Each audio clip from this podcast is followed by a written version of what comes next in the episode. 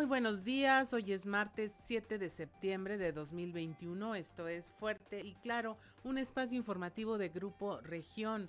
Saludamos esta mañana a quienes nos acompañan a través de nuestras diferentes frecuencias en todo el estado por la 91.3 FM en la región sureste, la 91.1 FM en las regiones centro, centro desierto, carbonífera y cinco manantiales, por la 103.5 FM región Laguna de Coahuila y de Durango y por la 97.9 FM región norte de Coahuila y sur de Texas. Un saludo también a quienes nos siguen a través de las redes sociales por la página de Facebook Región Capital Coahuila. Mi nombre es Claudia Olinda Morán y esto es Fuerte y Claro y estos son los titulares de hoy.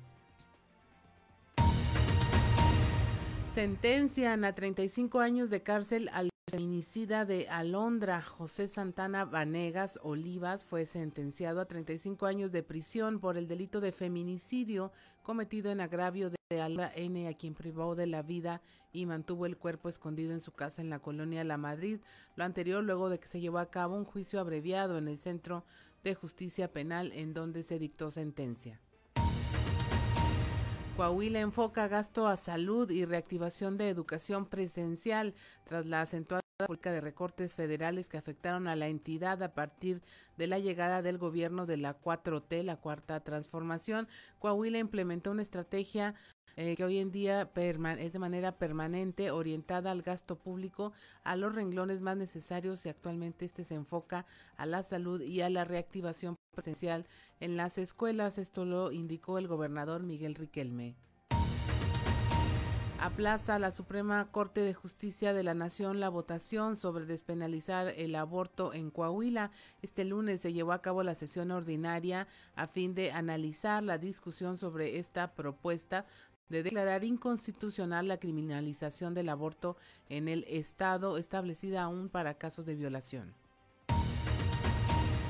Fluida la vacunación de personas de 40 a 49 años, la vacunación contra COVID-19 para las personas de este sector de la población fluyó de una manera ágil y sin contratiempos en los diferentes puntos que se aplicó la vacuna y así lo confirmaron quienes asistieron a aplicarse la segunda dosis. Durante la primera sesión del segundo periodo, ordinario del Congreso local, el diputado del PRI Álvaro Moreira exhortó a través de un punto de acuerdo al titular de la Secretaría de Salud del Gobierno federal que considerando las recientes resoluciones en materia de amparo del Poder Judicial de la Federación que conceden eh, que los menores de 18 años puedan ser vacunados, que ya se contemple dentro de la política nacional de vacunación contra el virus a este sector de la población. Las decisiones del presidente Andrés Manuel López Obrador han generado desempleo. Esto luego de que el fin de semana el presidente presentara un informe de resultados. Ismael Leija, líder del Sindicato Nacional Democrático Obrero, señaló que el desempleo es uno de los efectos que la toma de sus decisiones han generado.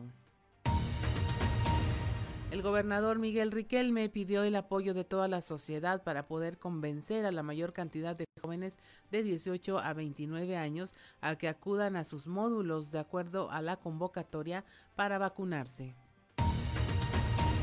Y finalmente, gracias a la suma de voluntades y claro, transmitiendo para todo Coahuila.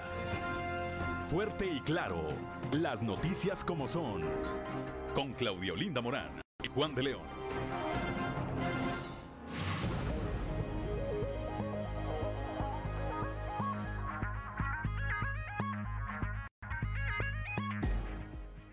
Son las 6 de la mañana con 11 minutos. A esta hora la temperatura en Saltillo en 16 grados, en Monclova 22, Piedras Negras 23 grados, Torreón 22, General Cepeda 16, Arteaga 14, Musquis 22 grados, San Juan de Sabinas 23, San Buenaventura 22 grados centígrados, al igual que en Cuatro Ciénegas 22 grados, Parras de la Fuente y Ramos Arispe registran 17 grados de temperatura. Pero si usted quiere conocer el pronóstico, el pronóstico de el tiempo a detalle, vamos con nuestra compañera Angélica Acosta.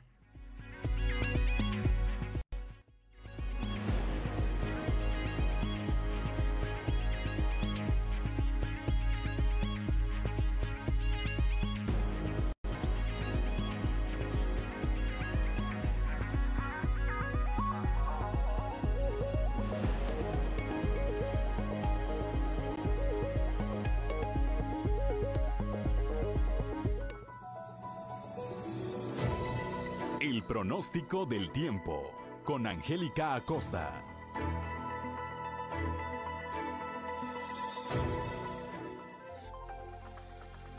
Amigos, muy buenos martes. Estoy lista para darte los detalles del clima. Pon atención, Saltillo, máxima de 27 grados para este martes, mínima de 14. Durante el día parcialmente soleadito, va a estar agradable, va a estar cálido y por la noche principalmente nubladito. La posibilidad de lluvia, 9% ahí para Saltillo. Perfecto. Para este martes en Monclova, también temperatura cálida, 38 grados como máxima, mínima de 25 durante el día, parcialmente soleado, muy, muy caluroso agradable por la noche parcialmente nublado y también muy cálido por la noche. Toma tus precauciones. La posibilidad de lluvia a comparación del día de ayer hoy se incrementa un poquito a 25%. Perfecto.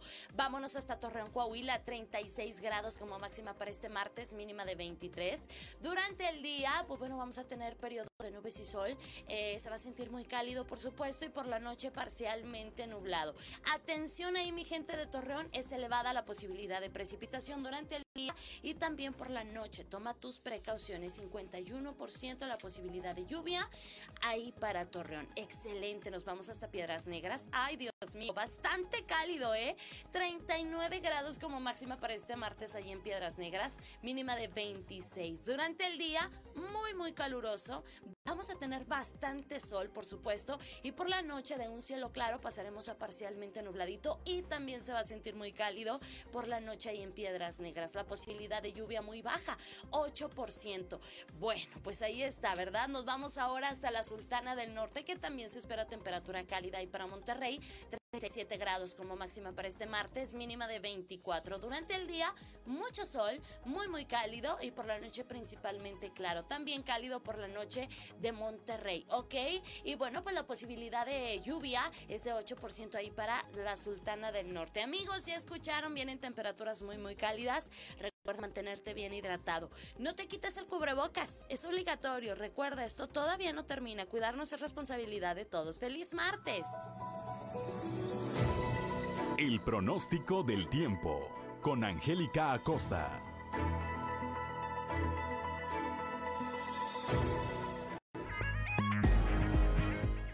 Seis de la mañana con 15 minutos. Hoy es martes 7 de septiembre y si usted quiere saber qué ocurrió un día como hoy, vamos a las efemérides con Ricardo Guzmán.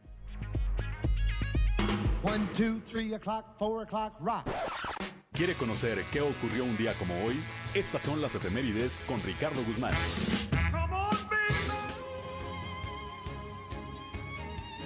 Un día como hoy, pero de 1533, nació la reina Isabel de Inglaterra, soberana autoritaria que mantuvo el protestantismo contra Felipe II. A su periodo de gobierno se le conoce como época dorada por su protección de las artes. Además, alentó el comercio y la colonización. También, el 7 de septiembre pero de 1935, murió el pintor mexicano Fermín Revueltas, integrante de una familia de artistas, José y Silvestre, y realizador de los primeros ejemplos de la pintura mural. Su obra puede ser apreciada en el antiguo Colegio de San Ildefonso.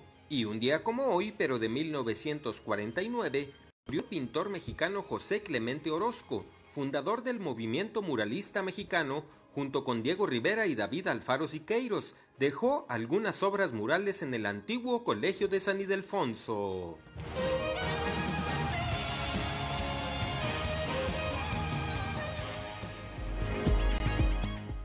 De la mañana con 16 minutos. Mire, si usted necesita un pretexto para celebrar el día de hoy, le diremos el santoral del día. Hoy se celebra a Santa Regina, a Nemorio y a Ventura. Regina, Nemorio y Ventura. Seguramente usted conocerá a alguien que lleve este, estos nombres y pues puede celebrarlo, felicitarlo todavía a la distancia y con precaución. Y es momento de irnos a los deportes con Noé Santoyo. Resumen Estadio con Noé Santoyo.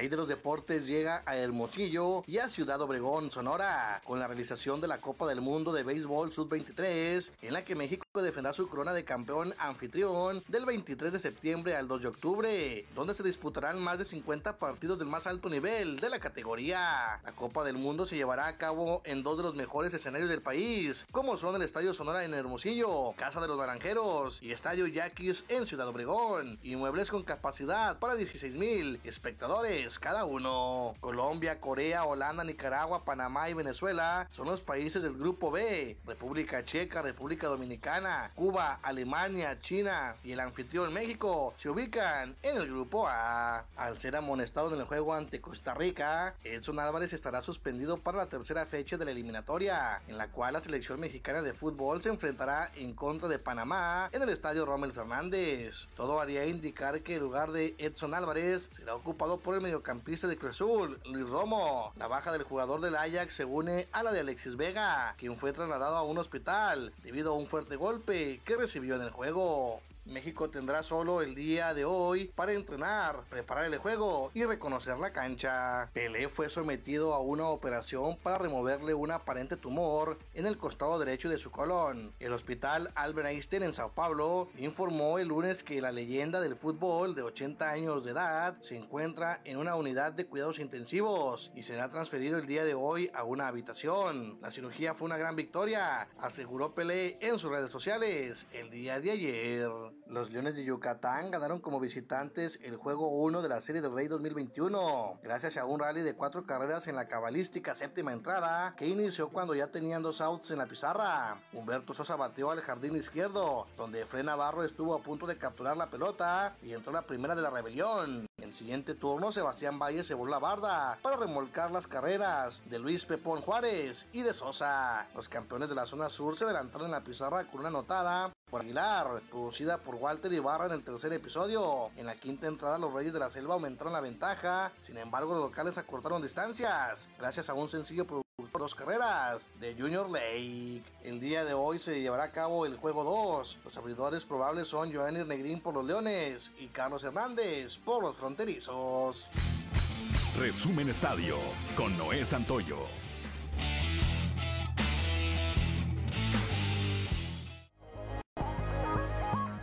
Son las 6 de la mañana con 20 minutos. Estamos en Fuerte y Claro.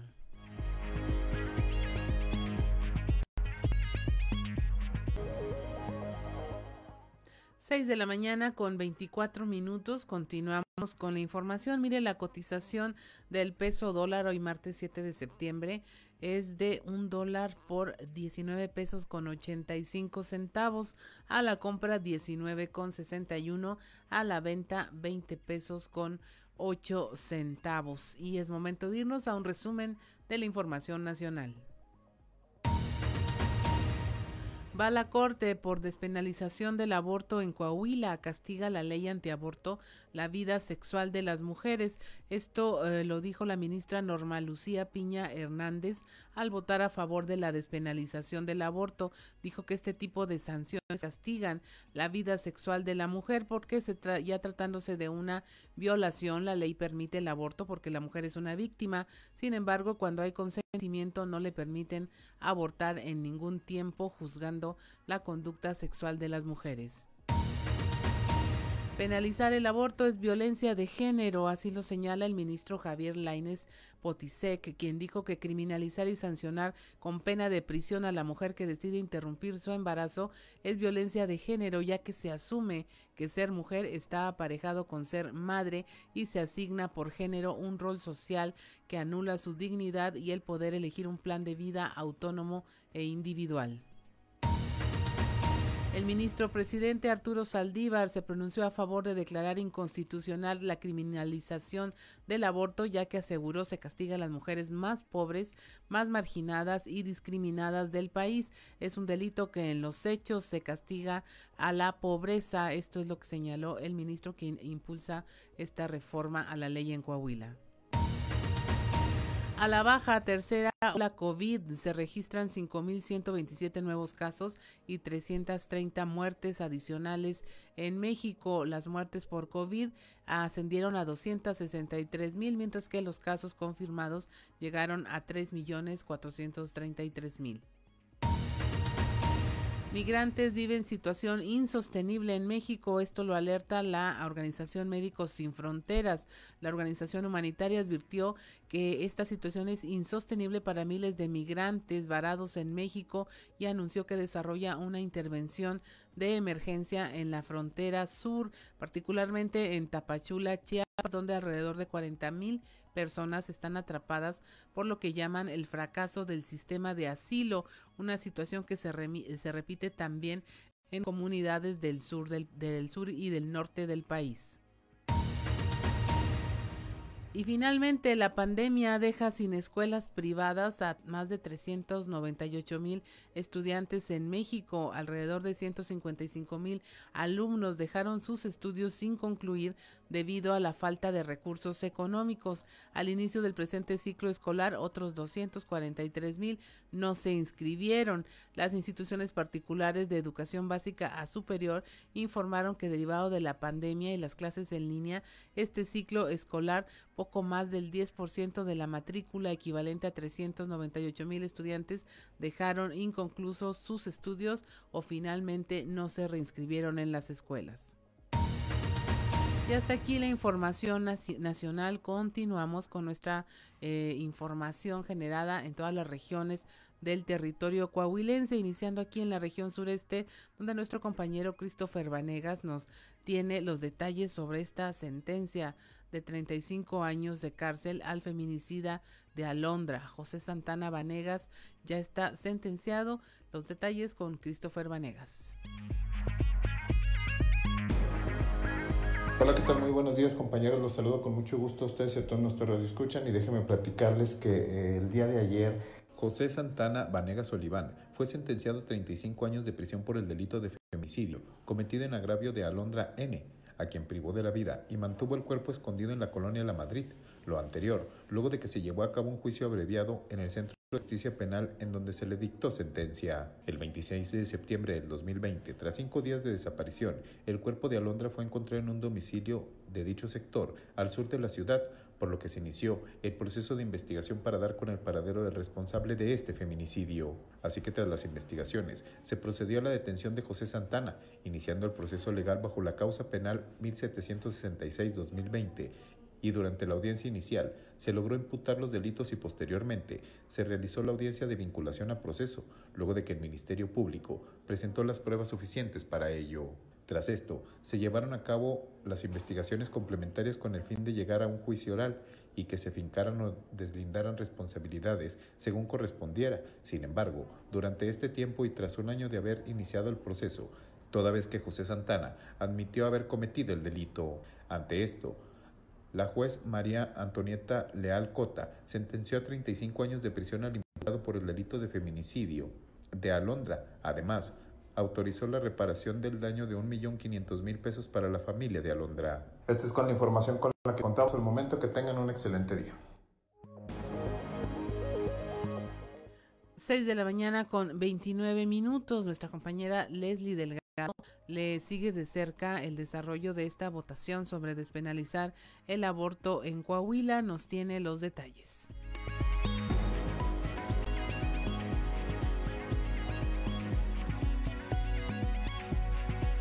Buen día, informando desde la ciudad de Saltillo. Este lunes se lleva a cabo la sesión ordinaria en la Suprema Corte de Justicia de la Nación a fin de analizar la discusión sobre la propuesta 1148 diagonal 17 de declarar inconstitucional la criminalización del aborto en el estado de Coahuila, establecida aún para casos de violación. En este sentido, el Pleno decidió continuar con la discusión este martes a las 11.30 de la mañana con la posibilidad de que se emita la votación correspondiente. A continuación, escucharemos un extracto de esta sesión. En esta sesión ordinaria se han escuchado pronunciamientos respecto del tema que se ubica fundamentalmente en el contenido de los artículos 195 y 196 del Código Penal del Estado de Coahuila, donde se tipifica precisamente el delito de aborto y se plantean elementos importantes, características relativas precisamente a eh, asuntos que se plantean en el consentimiento del aborto, ese consentimiento que en su momento proporciona la mujer y que en su momento se plantea como el punto impugnado a partir de la acción de inconstitucionalidad y se plantea una invalidez del contenido del artículo 196, donde se establece la pena de prisión de 1 a 3 años para la mujer que realice el aborto y también para aquellas personas que la auxilien. Agradezco la intervención y deseo que tengan un excelente día. 6:31 de la mañana allá en la región centro, una fuerte crítica por parte de Ismael Leija, líder del Sindicato Nacional Democrático Obrero, en contra de las decisiones que ha tomado el presidente Andrés Manuel López Obrador, pues dice se ha generado aún más desempleo. La información con nuestra compañera Guadalupe Pérez. Muy buenos días, saludos desde la región centro. Tenemos entrevista con Ismael Leija, secretario general del Sindicato Nacional Democrático Obrero, quien habla de este informe que hubiese dado el presidente de la República durante el fin de semana sobre resultados, asegurando que es un total contraste de la realidad que se vive, al menos aquí en la región centro y carbonífera de Coahuila. He mencionado a los compañeros de Nava, a todo lo, lo, lo de la región carbonífera, o sea, está completamente devastado, no hay, no hay para dónde. Ahorita con la cancelación que hubo de los contratos de la compra de, carbón, eh, se acabó Micare y por lo mismo también pues se fueron las plantas de una planta lavadora de, de, de Palau y dos minas. Esos son directos nada más, todavía faltan los indirectos, personal de confianza, todo lo que, lo que dependía de esos centros de, laborales. Mucha gente, mucha gente se quedó sin empleo.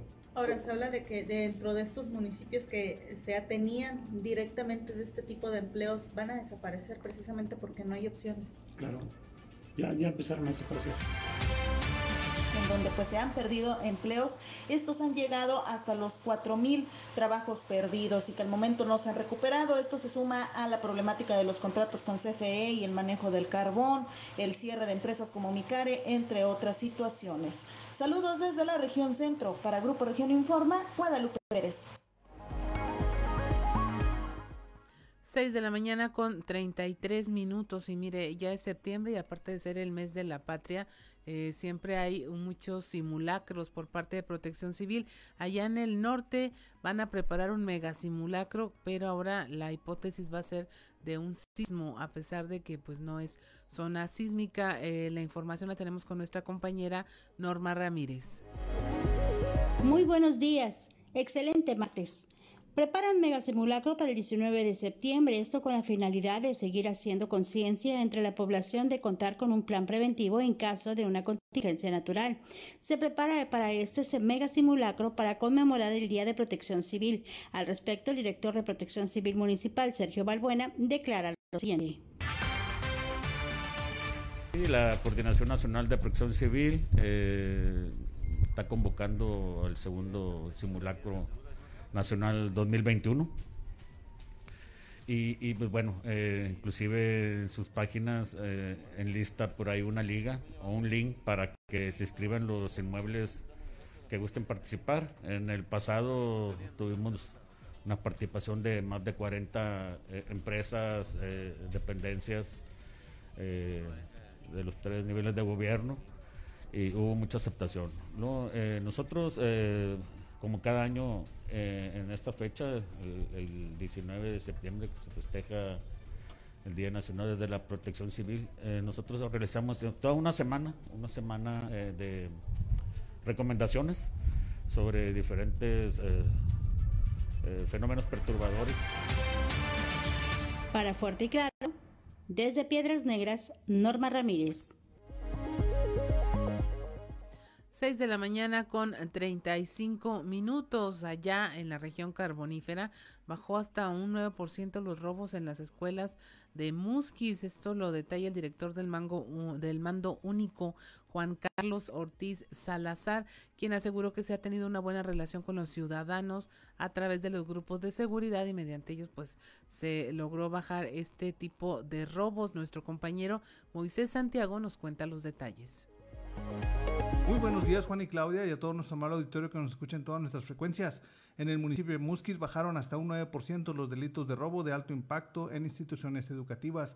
Así lo señala Juan Carlos Ortiz Salazar, director del Mando Único.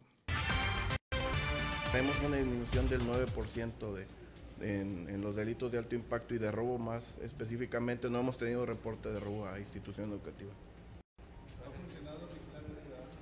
Sí, definitivamente es muy importante este, la participación de la ciudadanía con la autoridad y sí nos ha estado dando resultados. Ahorita a la fecha tenemos 26 grupos ya formados en lo que es la cabecera municipal y los minerales. Sí, sí, eh, se, están muy activos en los grupos. Hay unos eh, grupos que, que se encuentran con más actividad que otros, pero todos están confiando en la autoridad y estamos en comunicación directa con ellos. Así es, eh, continuamos con los operativos, no solo los fines de semana, sino que todo el transcurso de la semana traemos varios eh, operativos en lo que es el cabecera municipal y los minerales. Participan eh, Sedena, eh, a veces Guardia Nacional también, que hay pocos elementos aquí, pero también traemos comunicación con Guardia Nacional y los agrupamientos que están aquí, que es Policía Acción y Reacción, es Policía Civil y los que están aquí apoyando fijos, que es la Agencia de Investigación Criminal. De esta manera se está logrando combatir el delito de robo en el municipio de Musquis. Esta es la información que tenemos desde la región carbonífera para Grupo Región Informa, su amigo y servidor Moisés Santiago. Que tengan un excelente día. 6 de la mañana con 37 minutos. Es momento de presentarle nuestra portada del periódico Capital, un medio de Grupo Región. Ahí, bueno, nuestra nota principal son los 35 años de cárcel al feminicida de Alondra. Eh, José Santana Vanegas. Ya escuché usted a detalle la información con nuestro compañero Vanegas. También tenemos, exhorta el gobernador Miguel Riquelme a la vacunación, a que todos hagamos campaña para que los jóvenes acudan en tiempo y forma a ser vacunados de la segunda dosis. En nuestro contenido especial le tenemos un reportaje de nuestra compañera Jessica Rosales con el tema del lenguaje inclusivo, que se ha vuelto una batalla cultural eh, con los conceptos de todas, todos o todes. Usted ha escuchado hablar de ese tema, quédese con nosotros más adelante. Lo vamos a ampliar. Saltillo en pro de los niños con las cirugías eh, osteo, eh, del tema de, de escuchar bien. Y bueno, este tema del gasto en Coahuila para salud y regreso seguro a clases que está eh, siendo el enfoque que le está dando la administración estatal. Decide hoy la Suprema Corte de Justicia sobre el tema de la despenalización del aborto en Coahuila y también le contamos cómo fluyó ya sin complicaciones eh, la vacunación para las personas de 40 a, a 49 años de edad y que es bueno continúa el día de hoy, pero también es momento ya de irnos a los pasillos.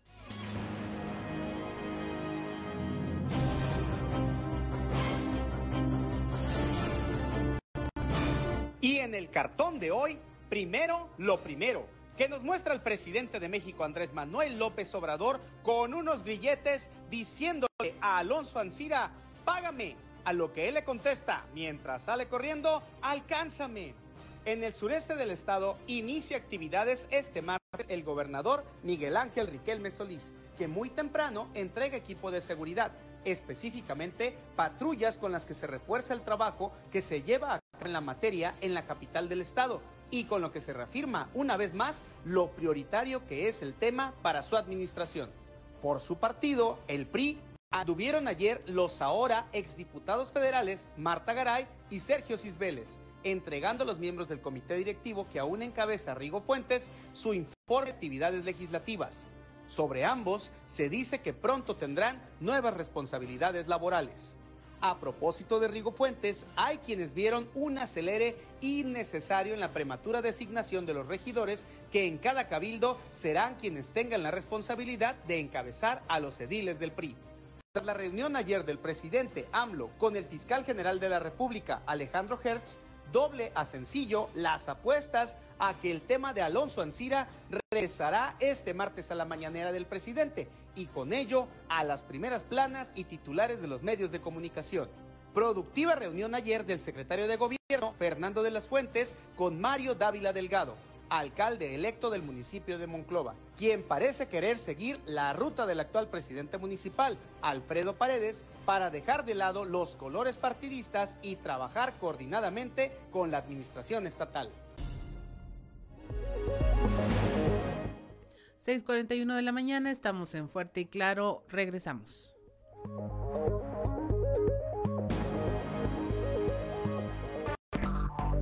Enseguida regresamos con Fuerte y Claro.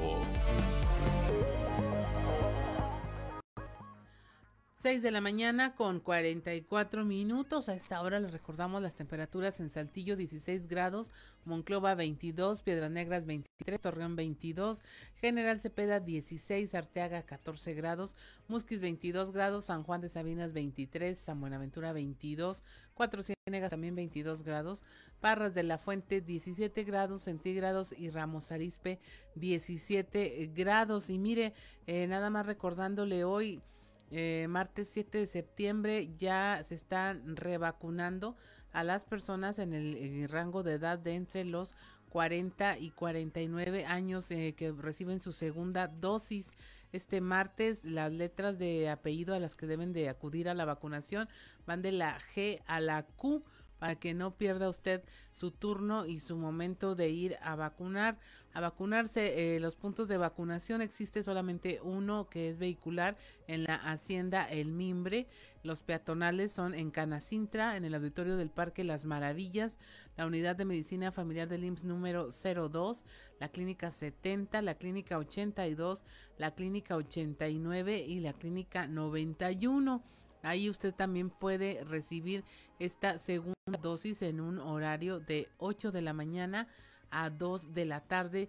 Ya había gente formada en algunas de las clínicas del IMSS esta mañana, pero le podemos decir que las filas no estaban tan eh, largas como hemos visto en otros días, en otras jornadas de vacunación previas. La documentación, se la recordamos, el comprobante de la primer dosis, el expediente de vacunación con el código QR generado en el sitio web mi vacuna eh, .salud.gov.mx una copia de su identificación oficial y una copia de la CURP. Estos son los documentos que usted necesitará para recibir la segunda dosis eh, de su vacuna contra el COVID. Recuerde que ya hubo una vacunación el fin de semana para este mismo grupo de edad, pero quienes fueron vacunados dentro de las empresas y ya le podemos comentar que el día de ayer pues hubo menos gente, eh, está mejor distribuida y que hasta el momento pues no se reportaron incidentes en estas jornadas y pues acuda a vacunarse para que no pierda este eh, turno esta oportunidad y no tenga que esperar a que haya una segunda vuelta para los llamados rezagados que usted vio cómo se puso las semanas anteriores para eh, ya que recibieran la vacuna las personas que no habían acudido en el tiempo y forma en el que se pretendió designarlos. Vaya a vacunar, le repetimos los puntos de vacunación, el, el vehicular en la hacienda El Mimbre, los pasos, eh, los puntos peatonales en Canacintra, en el auditorio del Parque Las Maravillas, la unidad médica familiar del IMSS número 2, la clínica 70, la clínica 82, la unidad médica familiar número 89 y en la unidad médica familiar del IMSS número 91. No deje de acudir. Y bueno, en este tema de salud, nuestro compañero Víctor Barrón allá en La Laguna nos habla de cuáles son las prioridades para la administración estatal en materia de gasto público. Buenos días, Víctor. Buenos días, Claudia, y buenos días a nuestros amigos de Fuerte y Claro. Así es, pues el gobernador Miguel Ángel Riquelme Solís, el día de ayer, al término de la reunión del subcomité regional COVID-19 en esta comarca lagunera, eh, eh, se refirió también al tema económico, donde interviene eh, precisamente lo que tú mencionas, la cuestión de la salud, que es tema prioritario y en este 2021, bueno, se suma a, ese renglón la cuestión del regreso presencial a las aulas. Todo esto, bueno, en torno a eh, la cuestión de los recortes en las participaciones federales, donde el mandatario estatal señaló que pues la estrategia, Claudia, pues eh, eh, es ya permanente en cuanto a, la recuperación de recursos, en este caso por la vía propia de Coahuila, supliendo esa parte en la que ha faltado el apoyo federal en muy distintos rubros. Escuchemos lo que comentó el mandatario coahuilense. Bueno, pues la, estrategia de, este, eh, de, mi gobierno viene desde el primer día que entró el, gobierno del presidente Andrés Manuel López Obrador. O sea, la verdad, eh, desde, desde el, primer año que se empató con, mi administración, ahí eh, se sufrieron fuertes recortes y restricciones presupuestales. Y desde ahí eh, mi gobierno empezó a generar estrategias, primero para poder orientar el gasto público a lo más necesario, a lo prioritario, segundo para atender la pandemia y tercero para atender los efectos posteriores a la, a la pandemia. Es una estrategia permanente ya. No creo que, que se vea beneficiada ninguna entidad. Esto ha sido traducido a proyectos del presidente, proyectos que interesan al, al presidente y que en algunas ocasiones, como el proyecto de agua saludable para la laguna, pues nos empatan a dos entidades y con una necesidad real que se tiene, no se niega, 6 de la mañana con 50 minutos. Así es, Víctor, como quien dice el gobierno eh, percibía lo que se venía y se curó en salud ya predestinando dónde estaban sus prioridades y dónde poner los recursos o los pocos recursos que se estaban ya generando por parte del gobierno federal.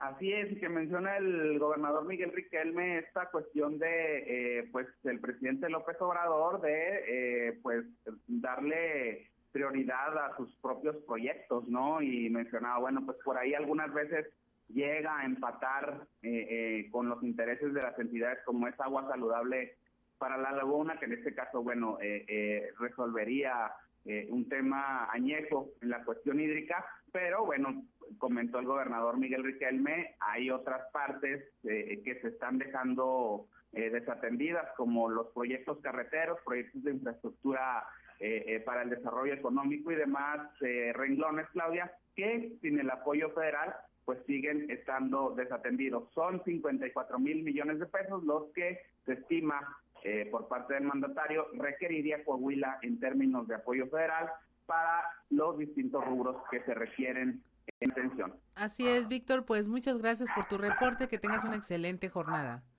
Igualmente, un saludo para todos. 6 de la mañana con 51 minutos y continuamos con la información aquí en la región sureste.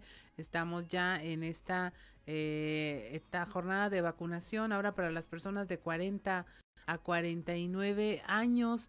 Y bueno, nuestro compañero Raúl Rocha nos va a comentar cómo estuvo el día de hoy, el día de ayer y cómo se, qué se perfila para el día de hoy en esta materia en donde, bueno, ya eh, inició ya hubo quienes asistieron a esta eh, vacunación, quienes seguramente están resistiendo de nueva cuenta los efectos y las secuelas de la vacuna, eh, que esperamos sean los menores y los más leves. Y bueno, ya tenemos en la línea a nuestro compañero Raúl Rocha. Buenos días, Raúl. Hola, ¿qué tal, Linda? Buen día. ¿Cómo va, cómo van de bien portados o mal portados la generación X para la vacuna? Pues sí, los de la generación X como que más portaditos y más obedientes para hacer las filas y para esperar su turno. Y bueno, tal vez eh, abonó en que bueno, ellos ya van en lo que fue la, la su, segunda dosis, no comparándolo con lo que sucedió hace poco con los jóvenes de 18 a 29 años, que fue su, su primera dosis, porque el día de ayer en los cinco puntos diferentes que instalaron en las clínicas, unidades familiares de las clínicas del IMSS, en Canacintra y en el Parque de las Maravillas, pues lo común fue eh, la fluidez que hubo, el orden y pues la verdad que la gente salía hasta contenta, hubo gente que llegó este y en media hora estaba saliendo de la aplicación, obviamente después de que empezó a fluir la la, la, vacunación, ¿no? Porque mientras no abrían, pues se veían algunas filas, pero a partir de que fueron a las 8 de la mañana, este, la, eh, la gente empezó a, a salir de, de, de, su, de su objetivo y escuchemos lo que comentaron algunos de ellos tras inmunizarse por segunda vez. Nos levantamos temprano y vimos ahí en el por el Face que estaban poniendo la segunda dosis y pues decidimos venir de una vez. Y todo muy bien, no nos tardaron nada. Menos de 10 minutos ya, ya vamos para afuera. ¿A qué horas este, dice que llegó aquí? Como a las 12 y media, 12.40 por ahí. Pues ya alcanzó las últimas por lo que veo porque a ver si queda. sí, sí, no, todo, todo muy bien, muy, muy limpio, todo muy ordenado. Perfecto. Muy amables todos. ¿Alguna indicación especial que le hayan dado? No, pues no más que me pusiera, o sea, si me dolía la cabeza, me tomaron una paracetamol, o sea, algún síntoma. Pero no, vamos bien. Ok, ¿en su trabajo se lo han pedido ya? Mm, no, no, no, no, ahorita no. ¿Le tuvo que pedir permiso para venir hoy? No, no, no, nada de eso. Ok, día de hoy. Nos enteramos el sábado. El sábado. El sábado. Este, ¿preparó su papelería el fin de semana? Sí, ya lo tenemos lista. Sí. Ok. ¿Ya llegó hoy? Eh, tenemos como dos y media. ¿Y cómo? ¿Había fila? ¿Había poca gente? ¿Qué no fue? No, es poca gente, sí. Ajá. Tuvo, tuvo rápido. Estuvo rápido. por lo que ha pasado con los chavos, pensó que iba a ser algo parecido de mucha gente o, como antes de llegar, ¿cómo lo veía la La verdad no, pues, todo, todo rápido, todo, fue muy rápido. ¿Este pidió permiso de trabajo para venir o...? De hecho ando en el tercero. Ah, ok. Ando en el tercero y pues aproveché para venir. Qué bueno, qué bueno. ¿Y qué indicación le dieron? Pues nada, paracetamol. Ajá. Si se siente uno mal. Ok y nada de alcohol hasta las 72 horas. ¿Usted, la razón por la cual se, se vacunó? Bueno, pues por la salud de uno, y aparte pues yo creo que va a ser un, protocolo que van a pedir después en cualquier trabajo.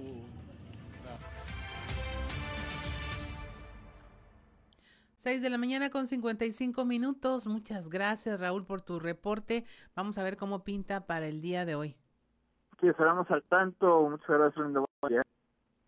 6 de la mañana con 55 minutos. Estamos en Fuerte y Claro. Regresamos.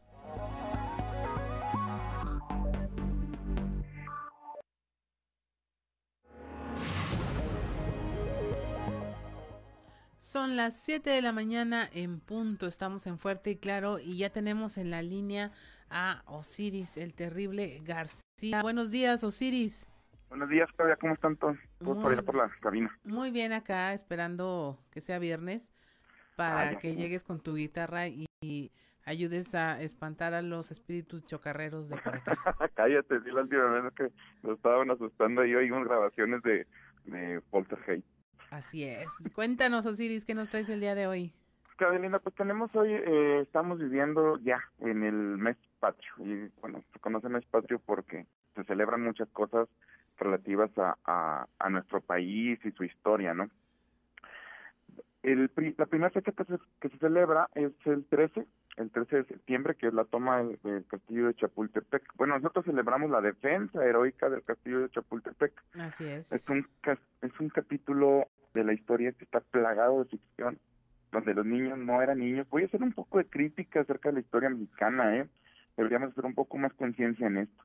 No hay ninguna fuente confiable tampoco que nos diga que alguien, se, que un niño de estos se envolvió en la bandera y se saltó hacia el precipicio para evitar que se apoderaran de, de la bandera mexicana. No hay, en realidad, un, eh, una nota histórica o algo que realmente lo valide, menos que fuera Juan Escutia el que lo hizo. ¿Las estampitas no son pruebas documentales? no, no, no, vamos a ponernos... No, el, ¿Cómo se llama? La lámina que comprabas en la en la, en la mercería, a nosotros nos tocó comprar láminas, no, no, no, no es una fuente confiable. De hecho, también eh, del que no se habla prácticamente nada es de Miguel Miramón, que estuvo en la defensa del castillo, no fue asesinado, de hecho fue tomado prisionero, estuvo preso más o menos seis meses por los, por los estadounidenses, por los gringos, y em, básicamente se, se intenta borrar de la historia y su actuación eh, militar porque pues apoyó a Maximiliano muchos años después y a Juárez, a pues no le hizo nada de gracia esto y por eso mira, queda prácticamente desaparecido y borrado de la historia. Otra injusticia también para nosotros. Después, el 16 de septiembre es otra fecha bastante particular para nosotros. Es como una, esto, pues, es como una clase de historia completamente gratis para la gente. Muy bien, muy bien. Eh, el 16 de septiembre todos saben que, pues, que, que, es el grito de Dolores, que tras de ser descubiertos, este, pues tienen que llamar al, al, al, levantamiento armado ahí en Dolores, en Hidalgo, el, el cura Hidalgo obviamente. No era una guerra de mexicanos contra españoles, eso es una completa mentira. Era una guerra de mexicano contra mexicano en realidad Miguel Hidalgo, entre las cosas que grita cuando es el grito de Dolores, fue viva Fernando VII, que era rey de España en ese momento. O sea, no era una guerra en contra del rey, contra los españoles, era una guerra por tomar el poder dentro del país. Y algunos saben por qué se celebra el 15 de septiembre en lugar del 16, ¿verdad? Bueno, eso se debe a que Porfirio Díaz cumplía años el día 15 de septiembre y al expresidente le pareció una buena idea que todo el país celebrara su cumpleaños junto con él y por eso se celebra el 15. Es como dato histórico. De hecho, Porfirio también es quien rescata el himno nacional que estaba eh, olvidado y fue olvidado este, mucho tiempo porque pues, gran parte de la estaba dedicado a, Antonio López de Santana, porque Santana fue quien pidió que se que se escribiera el himno. Y entonces hay unas estrofas que por, por ahí todavía están que hablan de Santana y de su eh, heroica labor al frente del, ejército mexicano y después en la presidencia, eh, que fueron no, no, solamente borradas, sino que son estrofas prohibidas por el gobierno mexicano desde entonces. Eh, este, y aparte, no deberíamos de, de celebrar en el 10, digamos, el 16 de septiembre del, del, del 10, o sea, 1810, y ahora el 2010 la independencia, sino debería ser justamente en el año que estamos viviendo ahora. Es decir, el 23 de septiembre del 21 es cuando, de 1821, uh -huh. es el momento en el que el ejército triarante finalmente entra en la Ciudad de México y ahí, este, pues todas las fuerzas representativas del poder y la, la milicia mexicana finalmente se pueden poner de acuerdo a través de Agustín de Iturbide incluso con Juan de Onojú, que fue el último virrey enviado a la Nueva España, que también en el tratado en Córdoba eh, se ponen de acuerdo para que finalmente México alcance su independencia.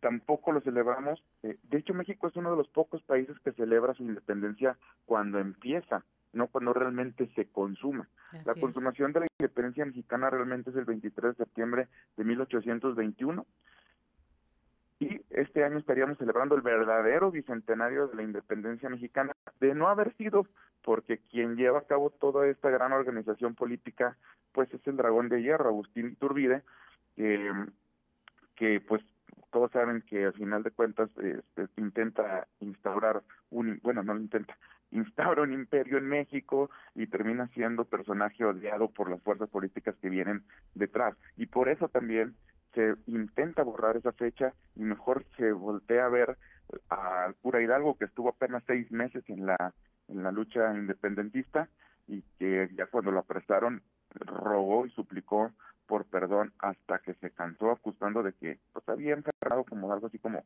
locura temporal y para, para que le perdonaran la vida. Bueno, ¿a dónde voy con esto? La historia es realmente parcialmente cierta hay que sí echarse un clavado profundo y luego aguantar la respiración un momento debajo del agua para alcanzar a ver pues detrás de esas aguas un poquito turbias que nuestros héroes pues son humanos, ¿no? Y nuestros villanos también. Y luego esa naturaleza se ve revelada en los actos que cometen y las decisiones que toman. Ni Santana ni Turbide fueron tan perversos, ni Juárez tan bueno, y esto lo digo a colación de que es nuestro ídolo momentáneo ahora con la cuarta transformación, ¿verdad? Así es. La, la, uh, la austeridad republicana de Juárez y todo eso. Pero tampoco nos hablan de, de, del tratado Ocampo-MacLean, a través del cual el presidente Juárez eh, intentó arrendar, bueno, está firmado de hecho, eh, intentaban arrendar indefinidamente todo el istmo de Tehuantepec sin cobrarle impuestos. Eh, eh, lo que iba a hacer, eh, lo que fue posteriormente el Canal de Panamá, se intentó hacer en México, en el istmo de Tehuantepec, un paso eterno para los estadounidenses de tropa y mercancía, sin cobrarles un solo arancel, sin cobrar impuestos, obviamente. esto pagándole Juárez el favor a los gringos de que mucho tiempo estuvo sosteniéndole el movimiento a Juárez en el tiempo que Juárez estuvo fuera de la presidencia o con esa presidencia itinerante por toda la República, estuvo incluso en Saltillo viviendo un tiempo, todo ese movimiento Juárez que finalmente lo llevó a la presidencia asesinando a un representante de la corona que era Maximiliano de Habsburgo.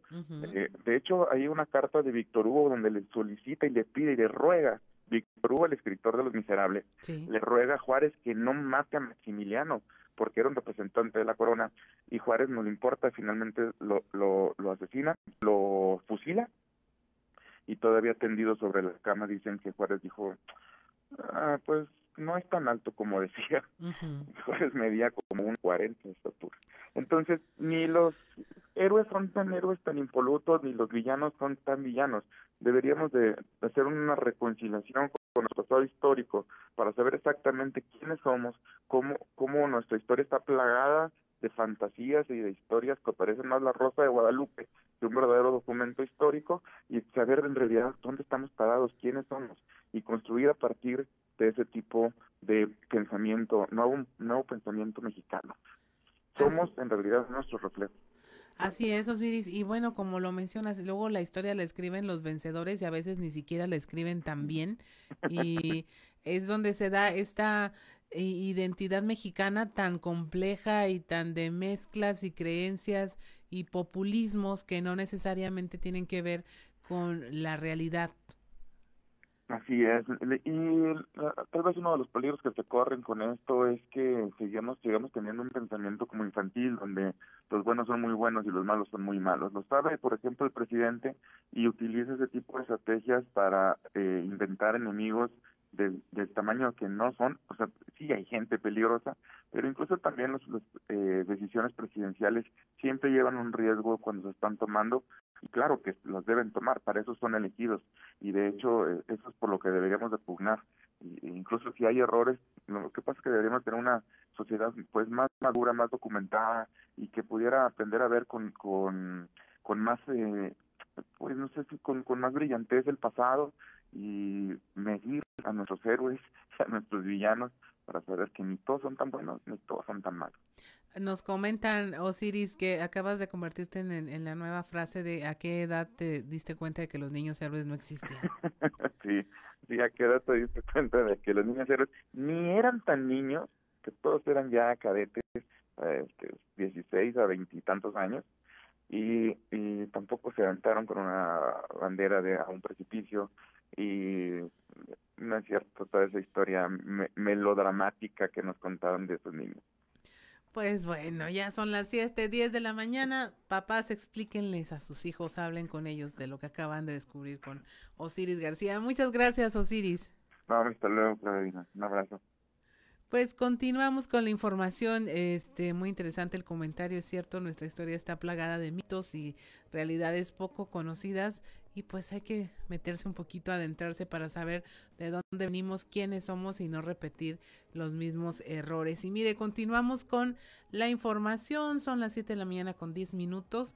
El diputado del PRI, Álvaro Moreira Valdés exhortó a través de un punto de acuerdo al titular de la Secretaría de Salud del Gobierno Federal para que, pues tomando en cuenta de que hay eh, niños menores de edad que han ganado amparos para recibir la vacuna, pues que ya los contemplen y que los menores de 18 años también puedan ser vacunados al estar dentro de la Política Nacional de Vacunación contra el COVID. Se exhorta al titular de la Secretaría de Salud Federal para que considerando las recientes resoluciones en materia de amparo del Poder Judicial de la Federación que conceden resolución favorable para que menores de 18 años sean inoculados contra el COVID-19, contemplen dentro de la Política Nacional de Vacunación contra el virus SARS-CoV-2 a este sector de la población. Así pues, contrario a lo manifestado por el titular del Ejecutivo Federal, la vacunación de las niñas, niños y adolescentes no es un gasto innecesario o superfluo, Se trata de un acto legítimo de respeto, garantía y protección a su derecho humano a la salud. Siete de la mañana con 12 minutos. Y mire, mientras unos consideran que se trata de un tema de igualdad y libertades, otros eh, hablan ya de una destrucción del lenguaje, de la imposición por parte de un grupo que busca modificar el lenguaje, ya eh, lo consideran un atentado a la gramática. Nuestra compañera Jessica Rosales elaboró un, un recuento de todo este tema del lenguaje inclusivo, de cómo se vuelve una batalla cultural. Escuchemos con atención.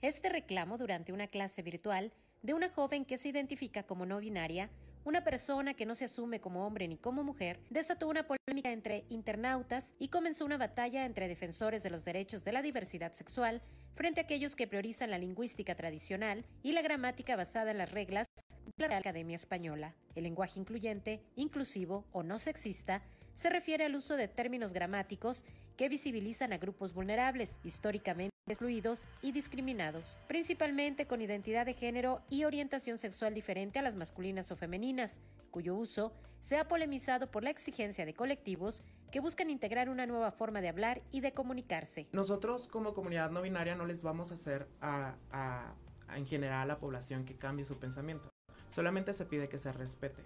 Entonces, eh, como la controversia es de que cómo voy a saber cuando una persona es no binaria.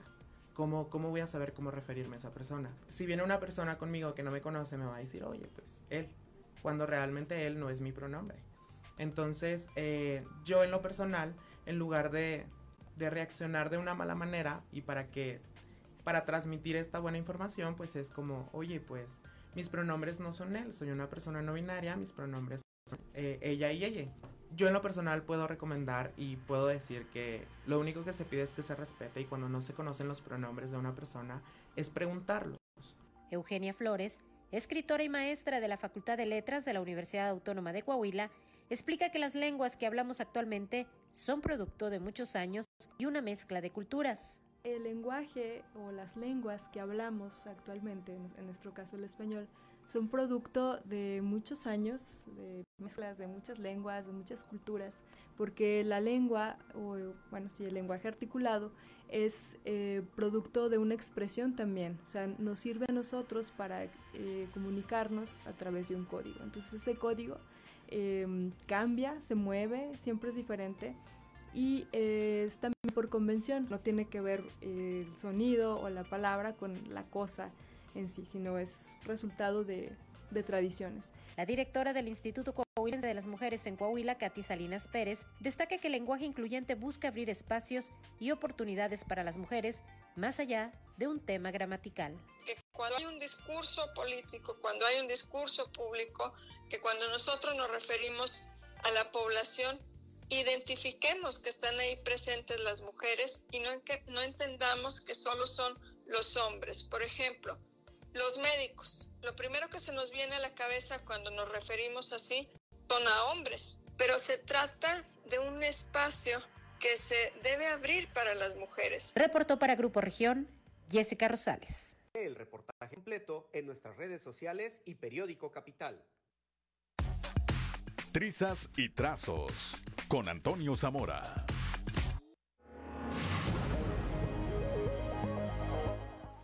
7 de la mañana con 15 minutos. Un gusto platicar con don Antonio Zamora, eh, de allá desde la región centro. ¿Cómo se encuentra, don Antonio? Buenos días. Buenos días, buenos días, compañera. Buenos días a, la gente que nos escucha esta hora.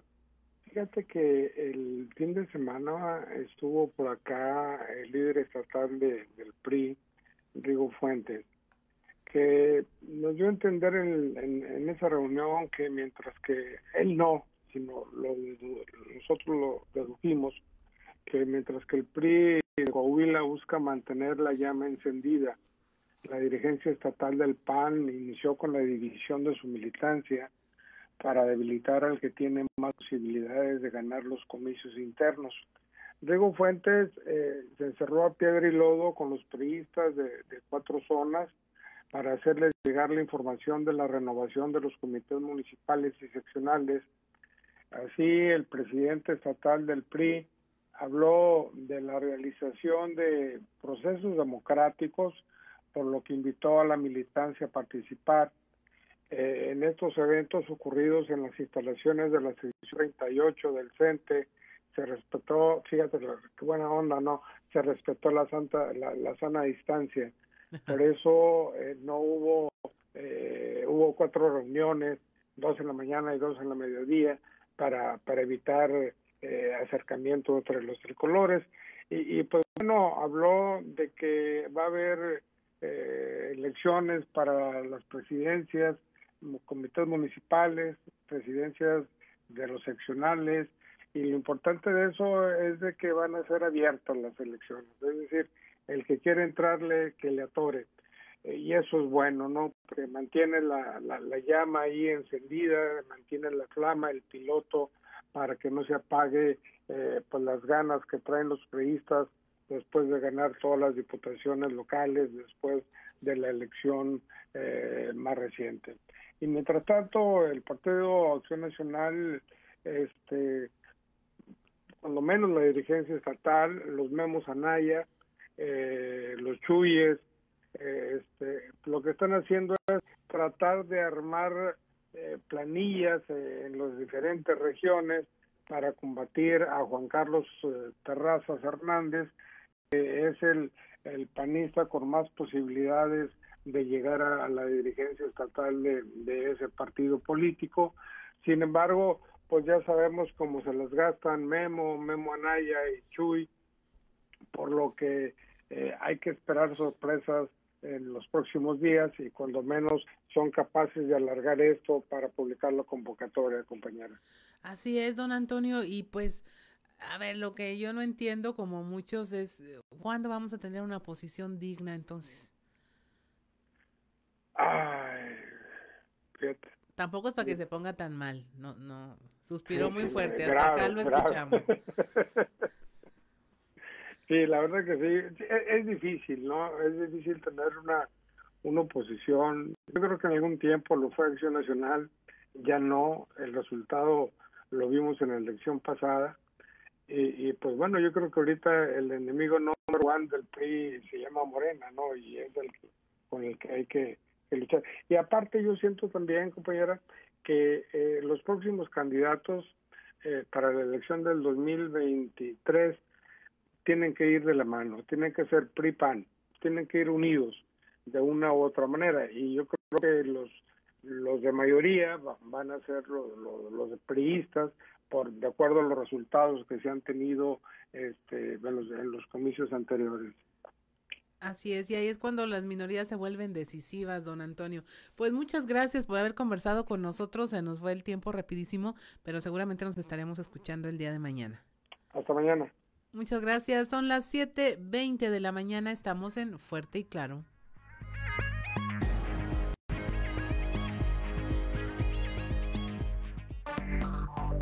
Enseguida regresamos con Fuerte. Ingeniero, y bueno, eh, nos trae cifras. Usted siempre viene acompañado no solo de la palabra, sino de ese tema de datos duros que nos, da, nos dan en sí ya el panorama de cómo estábamos y cómo estamos. Yo creo que es, es lo que vemos en los reportes que maneja la Secretaría de, eh, bueno, así estábamos, así vamos y hacia acá es donde se proyecta que estemos. Mira, un dato importante es la recuperación del empleo.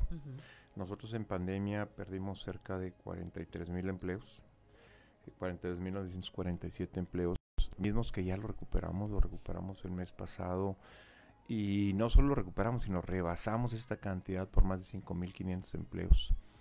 Los días 12 de cada mes sale el número oficial del Seguro Social.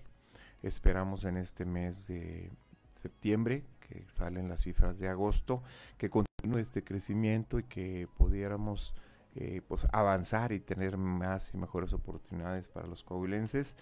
Traemos muchas inversiones en proceso, seguimos trabajando en, todas las regiones del estado. Aquí en la sureste es la región que más inversiones atrae.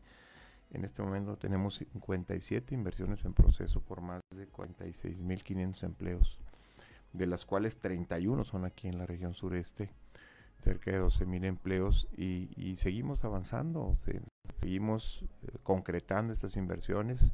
Eh, nos falta todavía, el gobernador todavía le falta para anunciar alrededor de 12, 13 inversiones que ya están confirmadas y que solo estamos esperando eh, hacer que coincidan las agendas tanto del gobernador como de la empresa para que este, se den estas nuevas, el anuncio de estas nuevas inversiones y sigamos avanzando. Nosotros tenemos eh, nunca nos detuvimos en pandemia, seguimos ahora de manera virtual, como lo sabes, en, en muchas reuniones de, manera virtual y eso hace pues que eh, Coahuila siga siendo el tercer estado de mayor atracción de inversión extranjera per cápita, el estado más seguro en el norte del país, 30 eh, años ya prácticamente con 100 huelgas, con muy buena infraestructura, con actividad, cuarto lugar nacional en competitividad, en fin, eh, vamos bien en números, esperamos un buen cierre, Claudia, de este año. Esto para nuestra audiencia, ¿qué quiere decir? Por ejemplo, si alguien en su casa ahorita está buscando ahí en los periódicos algún empleo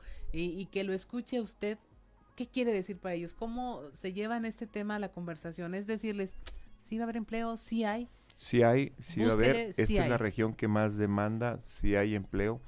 Tenemos una, una, situación muy particular con los microprocesadores en la industria automotriz. Los llamados chips. Los microchips, que, que es una situación temporal, que esto ha ocasionado algunos paros técnicos, que esperemos ya se reanude normalmente en el mes de octubre. Eh, sabemos que esta es una situación mundial que continuará todavía los primeros meses del próximo año. Sin embargo, eh, siguen llegando inversiones. Hay empresas que están contratando. Sí hay empleo. Eh, la Secretaría del Trabajo sigue haciendo ferias del empleo en todas las regiones del Estado.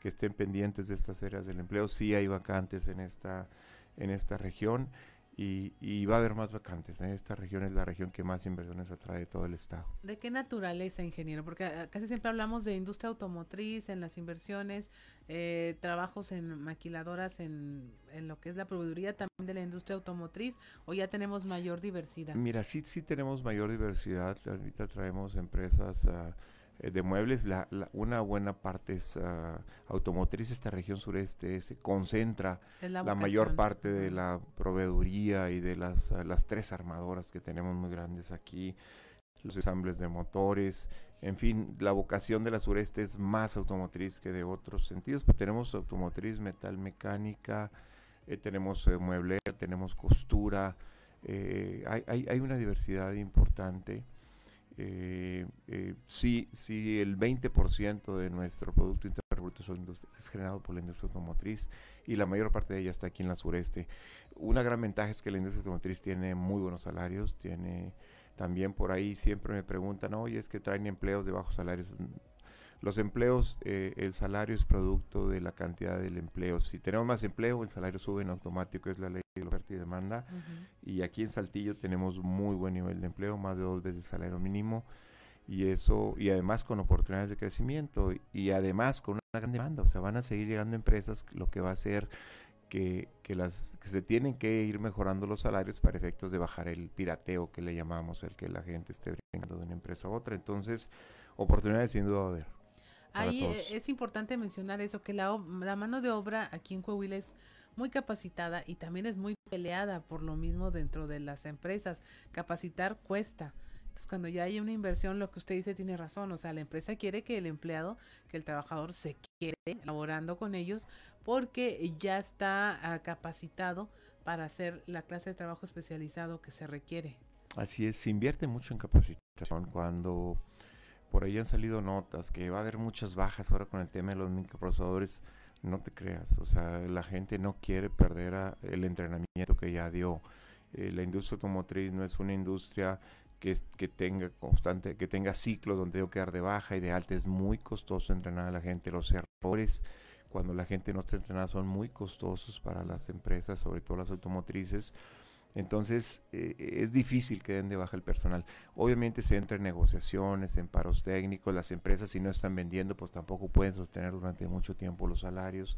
Sin embargo se llegan a acuerdos, se toman vacaciones, se dan permisos eh, para que la gente siga, siga y ese entrenamiento que ya se dio pues no se vaya a perder porque empezar nuevamente a preparar gente pensar que vas a recontratar a la misma persona que salió es difícil. La persona tiene que buscar empleo en otro lado y si lo encuentra, no va a regresar a su trabajo anterior. Entonces, eso nos da la tranquilidad primero de que no es eh, no esperamos que haya una gran cantidad de bajas. Segundo, hay muchas vacantes en esta región. Si alguna empresa da de baja 10, 15, 20 personas, hay oportunidad de contratarse en otra empresa. Entonces, hay regiones más complicadas como la región centro y la carbonífera, que por dependencia de AMSA y por dependencia de Comisión Federal, eh, sí nos ah, demandan más atención y sí traemos una situación que todavía no llegamos a cubrir todos los empleos que teníamos en el pasado, antes de la pandemia, pero en esta región este, traemos, sin el dato de agosto, más de 9 mil empleos arriba del año pasado, de lo que traíamos antes de pandemia. Entonces, oportunidades sí hay. Eh, lo que hablamos todo, a nivel personal, las economías también andan así, y cuando preguntan, ¿y cómo andas? Y, y todo el mundo decimos, pues igual que todos, o sea, haciendo uso de ahorros, haciendo uso de préstamos, aplazando, es lo mismo para la industria, es lo mismo para la administración pública. El hecho de seguir adelante y de sobrevivir habla de que se está haciendo un gran esfuerzo y un gran trabajo para sacar adelante todas estas inversiones y proyectos, porque lo más sencillo sería pues no hay nada, estamos en pandemia y todos estamos en pandemia. Yo digo que pasó lo peor, lo peor fue el año pasado durante pandemia. Sí hay algunas eh, automotrices que están tenidas, pero te doy el ejemplo de la planta de, de Stellantis, la planta de, mm, de la Pickup Ram, ¿no? Ellos los microchips que tienen, porque todos tienen, pero los distribuyen en sus vehículos estrella, le llamamos, eh, no ha parado la planta de derramadero. Eh, entonces esto hace que normalmente los proveedores no son exclusivos de una sola armadora, entonces que sí haya trabajo para algunos, que se roten, en fin. Eh, recordemos que en pandemia estuvimos mes y medio parados completamente, la industria automotriz, entonces eso sí, sí fue difícil. Eh, sin embargo, te digo, ahorita estamos en otra condición que, que, como lo han anunciado las armadoras, son paros temporales, no es algo que vaya a durar mucho tiempo, van a ser dos, tres semanas máximo y van a volver a operar y van a seguir trabajando. Y la proveeduría va a seguir trabajando de manera normal. la automotriz tiene la ventaja de que no tiene inventarios. Si la armadora trabaja, tienen que trabajar todos los demás porque están al día surtiendo las piezas. Entonces, eso da la garantía que trabajo vamos a tener, de que va a seguir llegando empresas, que empresas como Icano 1 terminan de contratar, están apenas arrancando, completando, están creciendo eh, sus plantillas, apenas están arrancando sus líneas de operación, así como otras que, hemos anunciado, que ha anunciado el gobernador y que Lennox está construyendo una nueva planta, eh, Sanjo está construyendo un complejo muy grande, acá en Ramos Arispe, en fin, este, pues todos estos anuncios que ha hecho el gobernador y vienen más anuncios, de eso, de eso va a continuar y esto nos da la garantía que empleo va a haber, inclusive este, nos va a faltar mano de obra en mi proyección. Así es. Son las 7.34 de la mañana, eh, 7.35 ya estamos charlando con el ingeniero Jaime Guerra Pérez, quien es el secretario de Economía y también es eh, eh, quien encabeza el comité eh, Coahuila Sureste eh, para en tema del COVID. Nos comenta que hoy tendrán una reunión, seguramente habrá anuncios importantes. Eh, secretario, en el tema de los microprocesadores, de los microchips, se ha hablado de una intervención por parte del gobierno federal para ser coproductor de estos eh, microchips. Eh, ¿Cree que pueda solucionar algo? Ya hay, hay decisiones, eh, opiniones polarizadas al respecto de que si sí está bien, no está bien. Entrarle Mira, la capacidad de producción la hay. Lo que pasa es que los temas de pandemia han hecho que, que plantas alrededor del mundo, primero en China, luego en Taiwán y luego en Malasia, suspendieran operaciones. Eh, desde el, en el momento que pase la pandemia, que en estos países se controle, eh, van a arrancar estas plantas y va a haber, van a recuperar la producción de los microprocesadores. La realidad es que no es que, que haya una falta de microprocesadores por falta de, de, capacidad de producción, es por paro de plantas. Las últimas plantas que pararon fueron las de Malasia, después de las de Taiwán y después de las de China. Eh, entonces esas plantas empiezan a arrancar y empiezan a surtir.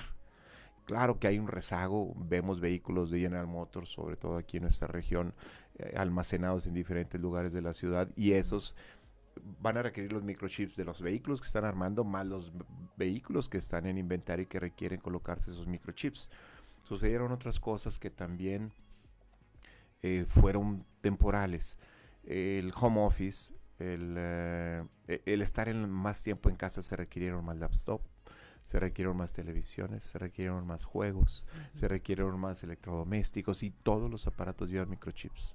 Todos. Eh, el vehículo lleva microchips en todos los lugares, en muchos lugares. No es, no es solo de la pantalla donde da la información, hay microchips en la dirección, hay microchips en la suspensión, hay microchips en el motor. Entonces, la realidad es que hubo dos aspectos fundamentales. Una sobredemanda de microchips por más equipo que se compró eh, pero que fue temporal, ya compraste una laptop, no necesitas estarla cambiando cada tres meses, o sea, por un lado, y por otro lado, un paro de plantas. Entonces el pensar que voy a poner una planta para tener los microchips, pues qué bueno, nomás que vas a competir con las plantas que ya lo están fabricando.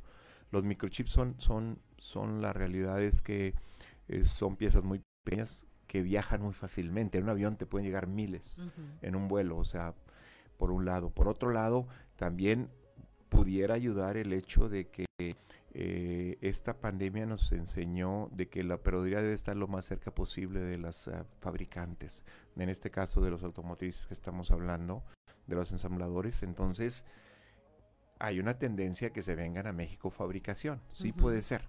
El tema es, pues, pues, ¿quién se vendrá el experto en microchips? Entonces, qué bueno, no, yo, yo no resto importancia a estas iniciativas, qué bueno que se den, eh, pero bueno, hay que analizar muy bien el mercado antes de hacerlo. Hay que ver si estamos en tiempos y para cuando puedas producirlos ya se normalizó la situación, ¿quién te va a comprar esos microchips de esa planta? Tendrías que firmar contratos previos, los que hacen las proveedores automotrices firman contratos con años de anticipación. Yo sé que el año que entra, a partir de julio, te voy a empezar a surtir una pieza. Entonces yo me preparo un año antes con una línea nueva, con gente para producir esa pieza. no es una cuestión de... Ya, pongo la planta, aquí los tengo y voy a ver si me los compran. Así no funciona el automotriz. La automotriz funciona con licitaciones, con pedidos, con órdenes de compra, por lo menos con un año de anticipación. Así es. Y finalmente, ingeniero, eh, ¿qué se espera para el día de hoy en, la reunión del, Consejo Coahuila Sureste? Bueno, algo que, hacemos en estos días, que hemos hecho en estos días, principalmente es revisar la vacunación, eh, es revisar los casos de los hospitalizados a nivel de detalle, por edad. Fíjate que hemos encontrado que normalmente alrededor del 80, 85, perdón, hasta el 90% de los hospitalizados no están vacunados. Entonces, ¿qué, estamos haciendo? Pues solicitando a la federación que se vacune a la brevedad posible, que se apliquen estas segundas dosis como se está haciendo ahorita, que se tengan más puntos de vacunación. Lo que sucedió la semana pasada fue, fue, fue una, difícil. Entonces, ¿qué queremos? Bueno, pues cómo podemos ayudar el subcomité.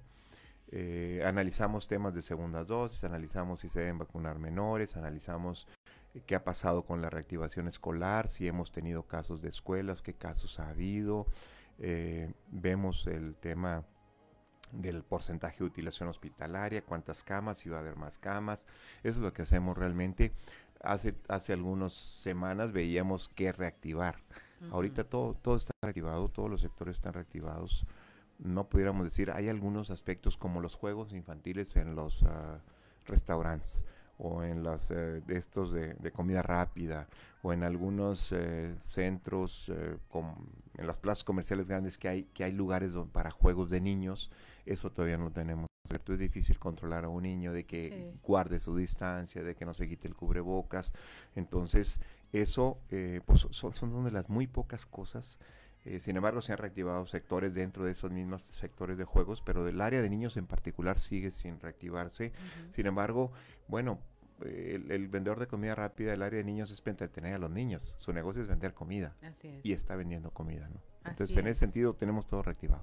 Pues muchas gracias, secretario, por haber conversado con nosotros esta mañana. A nombre de mi compañero Juan de León, le damos las gracias. Un saludo para Juanito, gran amigo. Este, porque siempre nos ilustra con estos temas que de repente nuestra audiencia se queda así pensándola, pero ya se lo llevamos a su mesa y estoy segura de que va a ser tema de conversación. Le agradecemos mucho que nos haya acompañado. Muchas gracias, Claudio. Un placer estar con ustedes. Un saludo para todos. Tengan un excelente día. Son las 7:41 de la mañana. Estamos en Fuerte y Claro. Volvemos.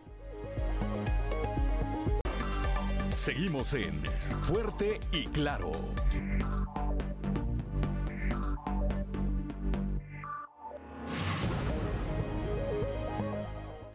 Siete de la mañana con 46 minutos y es momento de irnos a Enclave de Fa con Israel Navarro.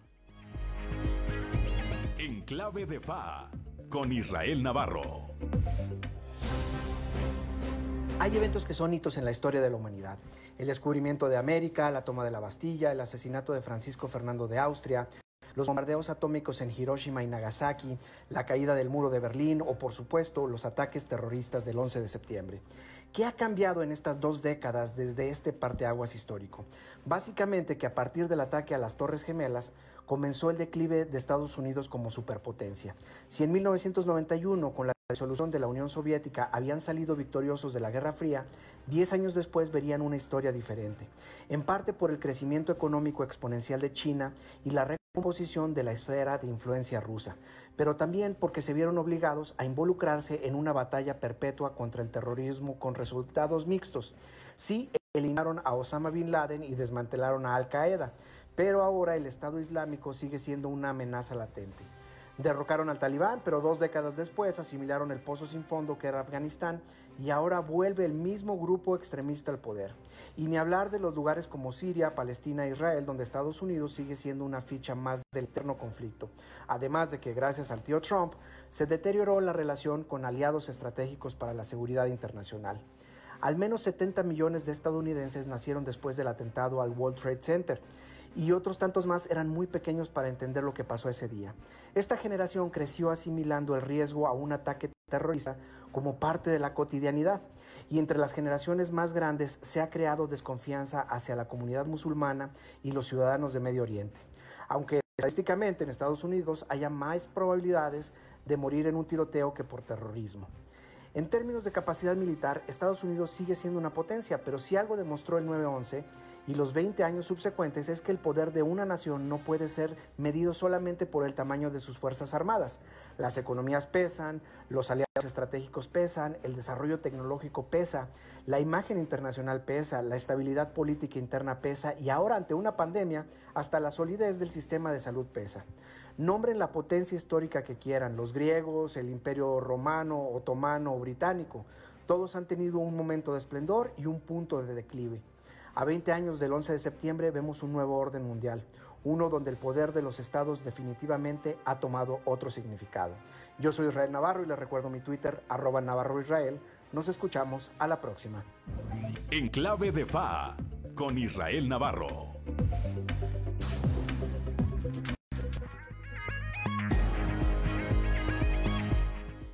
7 de la mañana con 49 minutos. Vamos a un breve resumen informativo de, de las notas nacionales.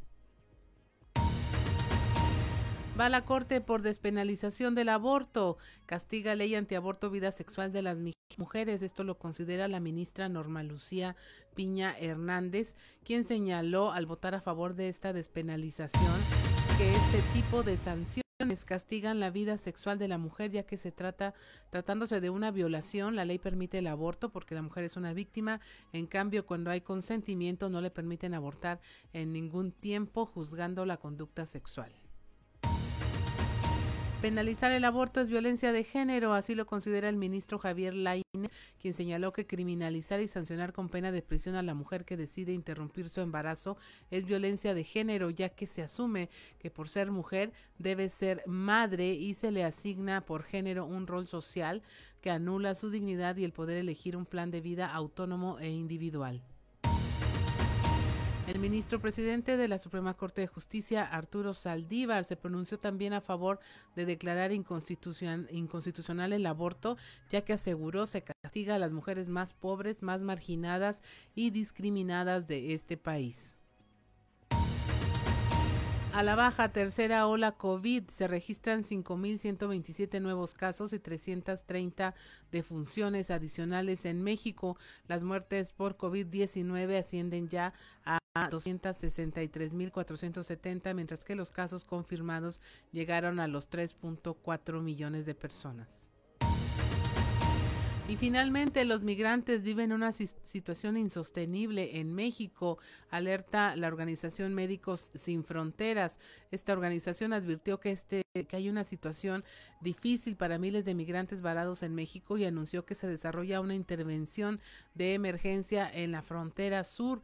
Sin embargo, dice las condiciones de hacinamiento y falta de acceso a servicios médicos y sociales se sufren en estas comunidades tanto en el sur del país como en el norte de la nación.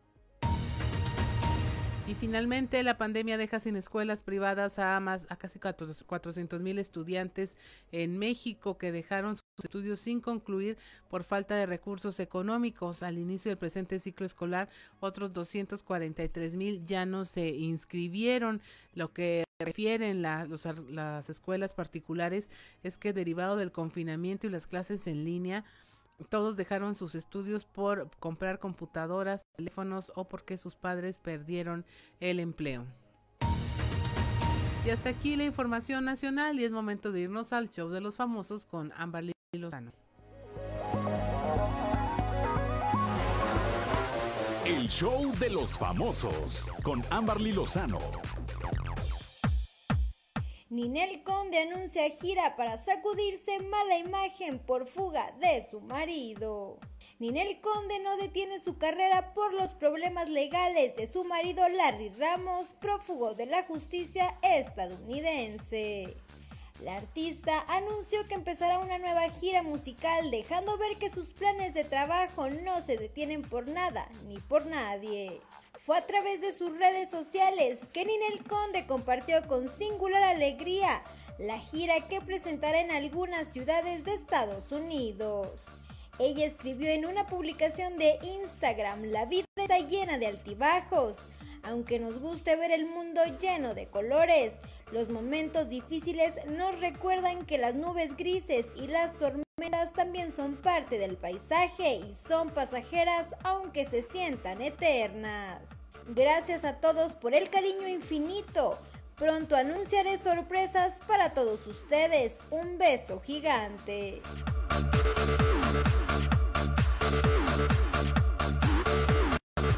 Diego Luna recibirá premio platino de honor del cine iberoamericano. Diego Luna será galardonado en el premio de honor en los premios platinos del cine iberoamericano con el que se reconoce su intensa carrera en el audiovisual iberoamericano y su labor de difusión de la cultura de habla hispana y portuguesa. El actor mexicano es con solo 41 años uno de los máximos exponentes de la industria audiovisual iberoamericana en todo el mundo, ha señalado la organización de los Platino en un comunicado. Hasta el momento no se han revelado más detalles.